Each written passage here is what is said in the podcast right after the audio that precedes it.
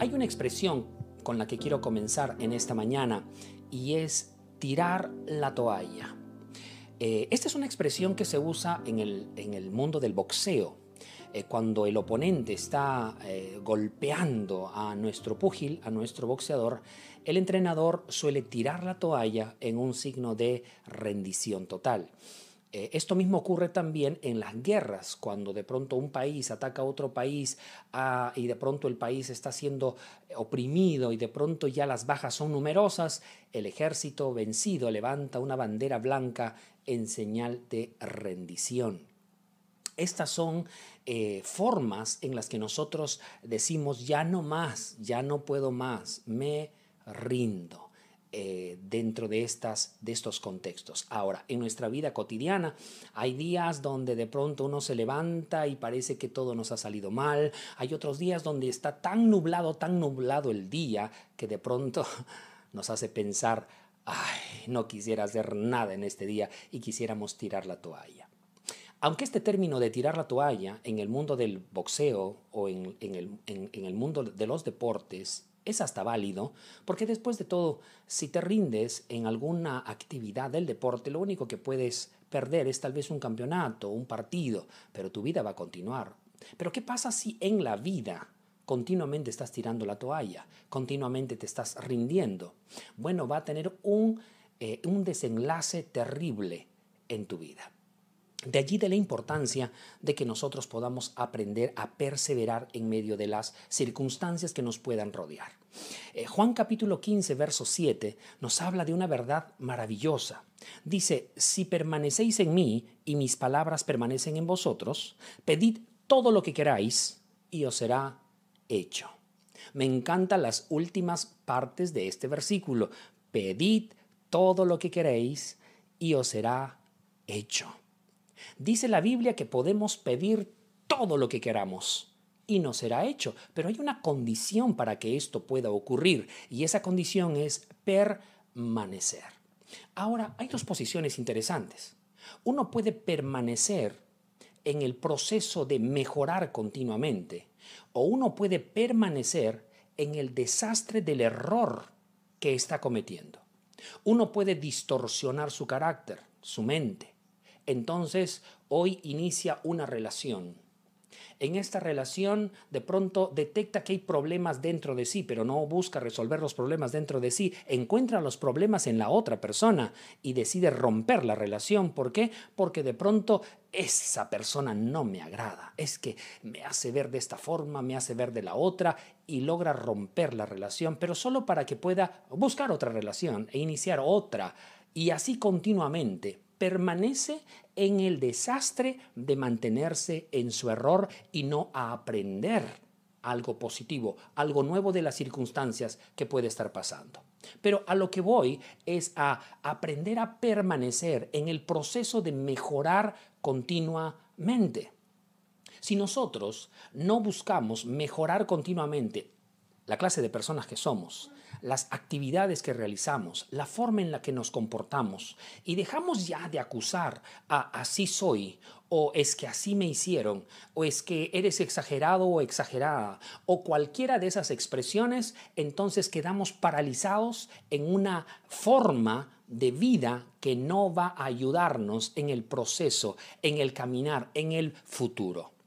Entonces yo quiero en esta hora llamar su atención para que de pronto usted se disponga a poder perseverar en mejorar, en subir cada peldaño, en que la persona que hoy es eh, sea distinta a la persona que fue ayer. De pronto cuando usted mire hacia atrás pueda ver el tipo de persona que era, a las personas que bendijo, a las personas que ayudó y usted pueda sentir de pronto una gratificación interna de decir qué bueno que de pronto sigo avanzando y en ese proceso sigo ayudando a muchas más personas. Como por ahí vi en algún post en esta semana, es mejor dejar buenas señales en el corazón de las personas en lugar de dejar cicatrices en el corazón de las personas. Y hay personas que dejan bastantes cicatrices, errores terribles que se pudieron haber cometido, cicatrices que son difíciles de borrar. Pero qué lindo es cuando hay personas que dejan enseñanzas poderosas en el corazón. Gracias por las enseñanzas maravillosas que he podido recibir durante todos estos años. Hay muy pocas personas que me han dejado cicatrices y gracias a Dios, el Espíritu Santo me ha ayudado a poder sanar todas esas cicatrices. Entonces, ¿cuál es la clave? ¿Cuál será la clave para que nosotros podamos eh, obtener todo, podamos avanzar? Sí, la clave es permanecer. Permanecer permanecer. Ahora, todos nosotros, jóvenes, adultos, en alguna medida tenemos sueños. Alguna medida tenemos metas, otros queremos alcanzar grandes cosas, pero dentro de tipos de personas hay quienes de pronto eh, persiguen sus sueños, luchan por ellos y aunque no los alcanzan, siempre los van a encontrar ustedes peleando por sus sueños. De pronto no llegaron a la meta y continúan peleando y van a encontrarse en un proceso continuo de lucha por alcanzar esas metas. Hay otros que de pronto eh, les resulta sencillo alcanzar sus metas, entonces trabajan un poco y logran una meta y se van tras otra meta y logran la meta. Y gloria a Dios por ese tipo de personas. Y me encanta ser una de esas tipos de personas. o por lo menos voy en esa ruta.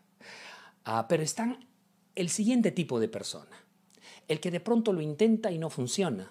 El que de pronto dice ya basta, ya van dos años. O de pronto el que dice basta, va un mes. O el otro que dice ya basta, va un día. Y quiere desistir, renuncia. Eh, simplemente ya no quiere permanecer. Se rinde. Hay estos tres tipos de personas. Y hoy yo quiero hablarle a la persona que de pronto dice, ah, es que ya estoy cansado. Quiero tirar la toalla. Quiero hablarte a ti, a que de pronto puedas reaccionar, reflexionar en lo que Dios quiere para tu vida. Eh, esto no fue exento a los discípulos de Jesús. En el tiempo de Jesús, ah, Jesús pudo experimentar también esto. Vio que los discípulos suyos, muchos de los, de los que le habían dicho que darían su vida por él, desistieron de seguirle. Y desistieron de seguirle por detalles en el mensaje de Jesús. Hoy escuchamos eh, de pronto hablar de Cristo y todos decimos amo a Dios. Algunos se persignan, otros dicen no, Diosito es primero. Eh, ponemos a Dios aparentemente como primero de todo, pero en ese tiempo Jesús está compartiendo con todos y toda la multitud estuvo cuando Jesús sanó al ciego. La multitud estuvo cuando Dios sanó al cojo. La multitud estuvo allí cuando Dios restauró, ¿verdad? El ojo del ciego Bartimeo. Estuvo allí cuando multiplicaron los panes. En otras palabras, la gente está allí cuando les das, cuando les das, cuando les das, cuando les das y les das. Las personas nunca se sacian de recibir. Pero de pronto Jesús ahora lanza un mensaje diferente. Un mensaje que reta, porque ya no solamente es recibir, sino que ahora te reta a poder dar. Y en ese proceso mucha gente desiste. Mateo capítulo 10, verso 37. Jesús lanza un desafío y dice, el que ama más a padre, a madre, el que ama más a hijo o a hija, no es digno de mí. Es poderoso. Juan capítulo 12, verso 25 Dice, el que ama su vida, la perderá. Mas el que la aborrece en este mundo, la conservará para vida eterna. Luego hay otro pasaje donde Jesús menciona y dice, el que no coma de mi carne y beba de mi sangre no puede entrar al reino de los cielos. Y dice la Biblia que en ese momento sus seguidores se escandalizaron del mensaje que él traía. Y a partir de ese momento muchos de los que eran sus discípulos desistieron de seguir siguiendo al Maestro. Es decir, en ese momento renunciaron a ser discípulos de Cristo y Jesús caminó. De ahí aparece la famosa expresión. Jesús mira a sus discípulos y le dice, ¿y qué? ¿Ustedes también quieren irse? Y Pedro responde, Señor, ¿a dónde iremos si solo tú tienes palabras de vida eterna? Las circunstancias muchas veces hace que aflore las verdaderas intenciones de las personas que están alrededor tuyo. Cuando tú brindas todas las comodidades, cuando tú suples todas las necesidades, cuando de pronto tú puedes eh, dar todo lo que tienes, no aparecen los problemas. Es cuando de pronto hay carencia, es cuando de pronto hay limitaciones, es cuando de pronto hay un poco de exigencia que aparece la verdadera motivación por las que están contigo. Es muy interesante. Yo te aliento a que puedas evaluar el lugar donde estás y las personas que están contigo. Es muy importante para no ser defraudados. Hay hombres que se han aparentemente enamorado y lo único que han hecho a la chica es sacarle toda la plata. Hay mujeres que de pronto han estado esforzadas, han estado trabajando, dando de comer a un hombre que solo las ha explotado, ¿verdad? O de pronto en el trabajo hay eh, trabajadores que se han dado todo por el jefe y pensaron que el jefe les amaba y les daba y de pronto un día se enfermaron del estómago y, terminaron despedidos, despedidas. Es importante que puedas evaluar a quién, a quién puedes dar. Es muy importante que no seas un mal sembrador. Tienes que aprender a sembrar y sembrar buenas semillas en buena tierra. Ahora, como usted ve, aún a Jesús le pasó aún a la gente que estaba alrededor de Jesús, le pasó, le pasó aún a los discípulos de Jesús. Ahora, ¿usted cree, usted cree que a los pastores o a los líderes de la iglesia no nos pasa ningún tipo de problema?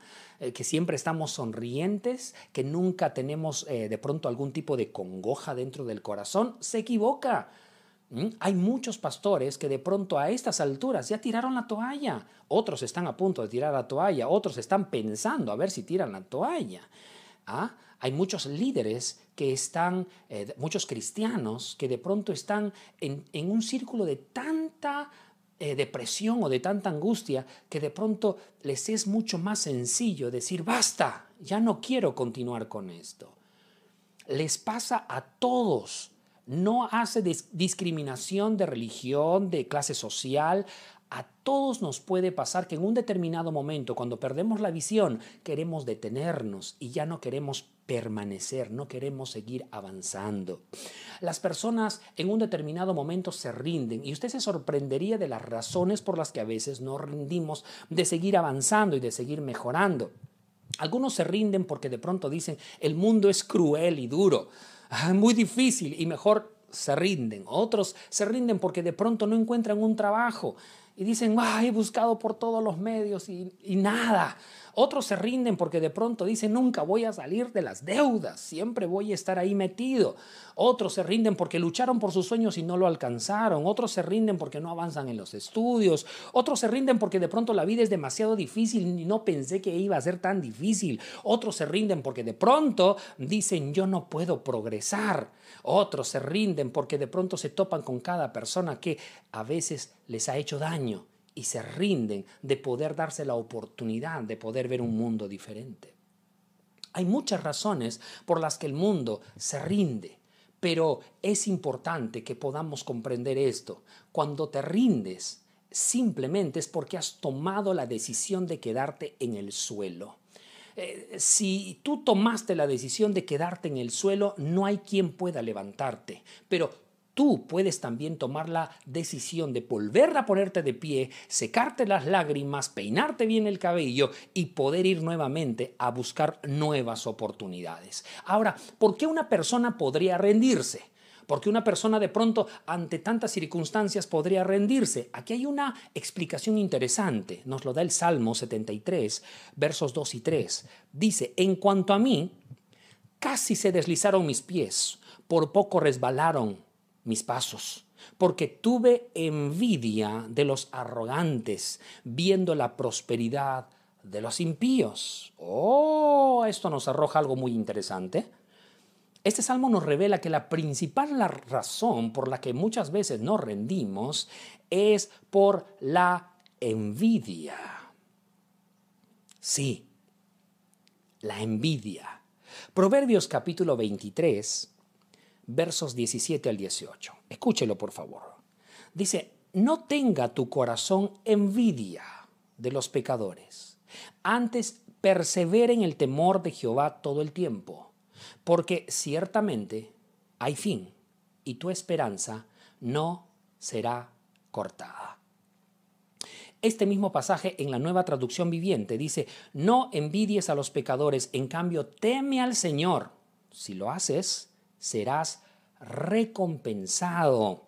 Tu esperanza no se frustrará. Hay muy pocas personas que admiten, eh, me causa envidia. Hay muy casi nadie dice, estoy envidioso. casi nadie lo admite. Pero ya cuando estamos a solas o cuando platicamos, eh, las palabras que salen de nuestros labios delatan lo envidiosos que a veces nos sentimos. Y muchas veces tenemos envidia de nuestros padres, a veces de nuestros suegros, de nuestros eh, yernos, de nuestras nueras, de nuestros amigos, de nuestras amigas, del vecino, de la vecina, del compañero de trabajo, de la compañera de trabajo, ¿verdad? Del amigo, de la amiga o del conocido, de la conocida. A veces tenemos envidia de ellos. Ahora, ¿qué es la envidia? Por si alguno de nosotros está diciendo, yo no tengo envidia de nadie. No, no, no, yo sí he aprendido a estar feliz con lo que tengo. Bueno, envidia dice que es el sentimiento de tristeza o enojo que experimenta la persona que no tiene o desearía tener para sí sola algo que otra persona posee. La mayoría dice, ay, yo ya con mis 30 yo ya con mis 35 y de pronto ves el post de tus compañeros de trabajo o de tus compañeros de estudio que ya tienen su, de pronto su, su, eh, su buffet de abogados, de pronto ya tienen su clínica, de pronto están trabajando eh, en un club, de pronto están mejor económicamente, que ya tienen un carro, que ya tienen un vehículo, que ya tienen una casa propia. Y dentro de ti la envidia dice, ay, y yo, yo nada, no he logrado nada. Y empiezas a frustrarte con lo que estás viviendo en este momento. Y dices, yo quisiera eso. Bueno, si lo has dicho, la envidia ha hablado por tu boca. ¿Cómo enfrentamos a la envidia? ¿Cómo podemos neutralizar el hecho de poder ver a otras personas prosperar y sentirnos mal? Bueno, la podemos neutralizar usando el entusiasmo. ¿Qué es el entusiasmo? El entusiasmo es la exaltación del ánimo que se produce por algo que cautiva o que es admirable. Hay algo que cautiva y es admirable. Eh, eh, los griegos tenían una expresión, para ellos entusiasmo significa tener un Dios dentro de sí. Para los griegos esto era muy importante. Quiere decir que la persona entusiasta, por lo tanto, era aquella eh, guiada por la fuerza y la sabiduría de un Dios capaz de hacer que ocurrieran cosas maravillosas alrededor de esa persona. Romanos capítulo 12, versículo 11, escuche lo que dice. En lo que requiera diligencia, dice, no perezosos, fervientes en el espíritu sirviendo al Señor. Me encanta lo que dice la versión palabra de Dios para todos. Escúchelo. Dice, sean dice, no sean perezosos con los trabajos que deben hacer para el Señor y hagan todo con entusiasmo. Entonces, yo le propongo que usted pueda ser la persona más entusiasta que la gente pueda haber conocido. Entonces, cuando va a algún lugar, usted muestre lo entusiasta que puede ser. Ah, de pronto alguien le pregunta, ¿y cómo estás? Tú diga, tú, tú puedas mencionar como el colombiano, que de pronto pueda decir, yo me encuentro muy bien, asustado de lo bien que estoy. Ah, hay quienes de pronto viven una experiencia triste y fatal y se quedan en esa experiencia triste y fatal y no se dan la oportunidad de poder ver nuevas oportunidades. Y es interesante porque lo que en un momento te puede causar dolor, angustia, ansiedad, tristeza, en otro tiempo pueden causarte libertad, exaltación, disfrutar, conocer nuevas personas, disfrutar de nuevas cosas. Es maravilloso como una puerta cuando se cierra puede dar lugar a que se puedan abrir otras puertas. Ahora, pero ten cuidado de no ser tú quien cierre las puertas no ser tú quien rompa aquellas cosas. Porque si tú rompes aquellas cosas y si tú cierras esas puertas, bueno, lo único que estás haciendo es sembrar semillas. Entonces se van a cerrar otras puertas y se van a seguir rompiendo cosas en tu vida. Pero gloria a Dios por aquellos que de pronto caminamos, hacemos lo que es correcto, tratamos de ser buenas personas, tratamos de avanzar en la vida y en ese proceso se rompen relaciones, se cierran puertas, eh, de pronto caemos al piso. Eso quiere decir que cuando nos ocurre, cuando confiamos en Dios y aún por encima de eso nos pasan estas cosas, al que ama a Dios, Todas las cosas le ayudan a bien. Eso quiere decir que aún esa caída, aún esa ruptura, aún esa puerta cerrada, solo serán un preámbulo para lo que Dios va a traer para tu vida. Eso es poderoso. Es maravilloso y nos llena de esperanza a todos aquellos que confían en Dios, a todos aquellos que obraron bien, a todos aquellos que están obrando bien. Es maravilloso cómo de pronto el hacer el bien puede traer grandes cosechas. Entonces usted ya sabe, Proverbios capítulo 23, verso 18, en la nueva traducción viviente, nos vuelve a hacer recordar lo que dijimos hace un ratito. No envidies a los pecadores, en cambio teme al Señor. Si lo haces, serás recompensado. Tu esperanza no se frustrará.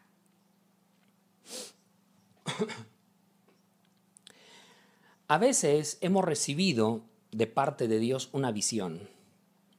En el corazón de pronto hemos sentido que Dios nos ha prometido algo. En nuestro corazón hemos visto la necesidad de poder orar y en medio de esa oración Dios ha confirmado en nuestros corazones que Él quiere hacer algo con nosotros. Pero a veces desconfiamos o dudamos de lo que Dios quiere hacer con nosotros por lo que estamos viendo en el presente. Entonces de pronto has sentido que Dios va a prosperarte económicamente, pero te ves en un trabajo donde no puedes avanzar más allá. te ves con deudas, te ves con circunstancias alrededor tuyo que te hace imposible creer lo que Dios te ha prometido. En otros contextos también, a veces recibiste un mensaje de Dios, pero te ves tan lleno de pecados, tan lleno de ataduras, que simplemente no te crees digno de poder alcanzar esas metas. En otros aspectos, simplemente te das con la, eh, con la, de pronto con, eh, te miras a ti mismo y ves que tus capacidades y tus habilidades, dices tú, jamás te podrán llevar a cumplir con esa visión, con esa meta. Pero quiero decirte algo, eh, el Dios que te llamó, ese Dios a quien recibiste en tu corazón, ese Dios quiere volverte la mejor versión tuya. No importa lo que haya sido en el pasado, no importa qué errores hayas cometido en el pasado, no importa cómo te hayas equivocado en el pasado, no importa lo que te hayan hecho en el pasado, cuando Cristo llega a tu vida cambia la historia y a partir de este momento hay algo poderoso, hay algo nuevo, hay una nueva historia que el Señor quiere escribir en tu vida. Y por eso es que el Señor ha derramado su gracia sobre ti y la gracia es el poder capacitador del Señor para hacer lo que en tus fuerzas no podías hacer. Esto es muy importante. Ahora, eh, hay personas que aunque no fueron creyentes, y no, no fueron creyentes como de pronto usted, como mi persona, demostraron tener tanta fe en ellos mismos que lograron obtener sus metas, o llegaron a, producir o alcanzar sus sueños. Eh, dos de ellos. El primero, Tomás Alva Edison. Literalmente acabó toda su fortuna buscando este invento, pero al final de todo logró fabricar el bombillo de luz. Otro, otro personaje interesante es Abraham Lincoln. Él perdió varias veces las elecciones de la Cámara de Legisladores en los Estados Unidos. Perdió tres veces las elecciones al Congreso y dos veces las elecciones al Senado. Tuvo dos bancarrotas y decepciones emocionales muchas. Pero aún así llegó a ser el presidente de los Estados Unidos. Pero en la Biblia también encontramos, encontramos dos personajes, y no solo dos, encontramos muchos personajes, pero permítame hablarle de uno de ellos, David.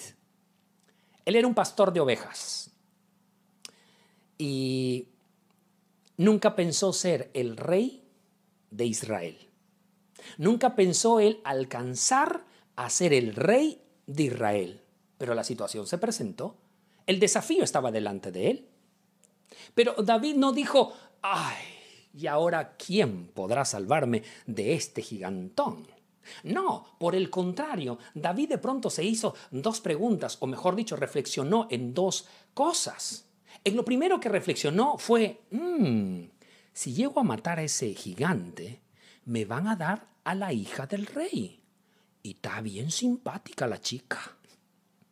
Aparte de eso, van a quitarle el impuesto a mi padre, a mi familia. Es decir, los van a exonerar de tributos. Hmm. Y lo segundo que pensó fue, ese gigante es tan grande que casi es imposible no darle. David tenía una mentalidad distinta a la de muchos. La gran mayoría, frente a un desafío, decide rendirse, decide no permanecer. Pero hay algunos, hay algunos pocos que frente al desafío se reinventan, cambian, encuentran la forma y logran salir adelante y logran mejorar cada vez más. Y ahí está David, con su onda en mano, diciendo este paladín este viene a mí con palos y cosas. Yo vengo en el nombre de Jehová de los ejércitos, a quien tú has provocado. No te metiste conmigo, papá, te metiste con el que está encima, te metiste con el que está sobre mí. Y ahí está y lanza la piedra. Y como dijo, así fue, imposible no darle a ese gigantón. Y ese gigantón está cayendo al piso, derrotado. Y David se transformó en rey es interesante cómo nuestras declaraciones y nuestras acciones al final terminan produciendo los resultados y haciendo materializarse aquello que nosotros simplemente hemos soñado. Hay otro personaje en la Biblia, en el Nuevo Testamento. En el Antiguo hay muchos. En el Nuevo Testamento, Pablo. La Biblia dice que Pablo fue azotado cinco veces, apedreado, golpeado, náufrago en el mar tres veces, encarcelado y en constantes peligros, pero sin embargo nunca se dio por vencido. Y cuando terminó su carrera, me encanta lo que escribe allá en 2 de Timoteo capítulo 4 verso 7, dice, he peleado la buena batalla de la fe, he guardado la fe.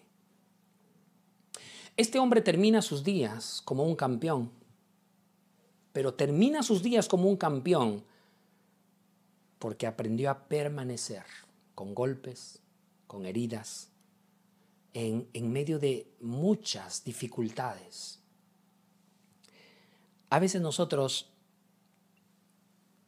no consideramos, esta carne es débil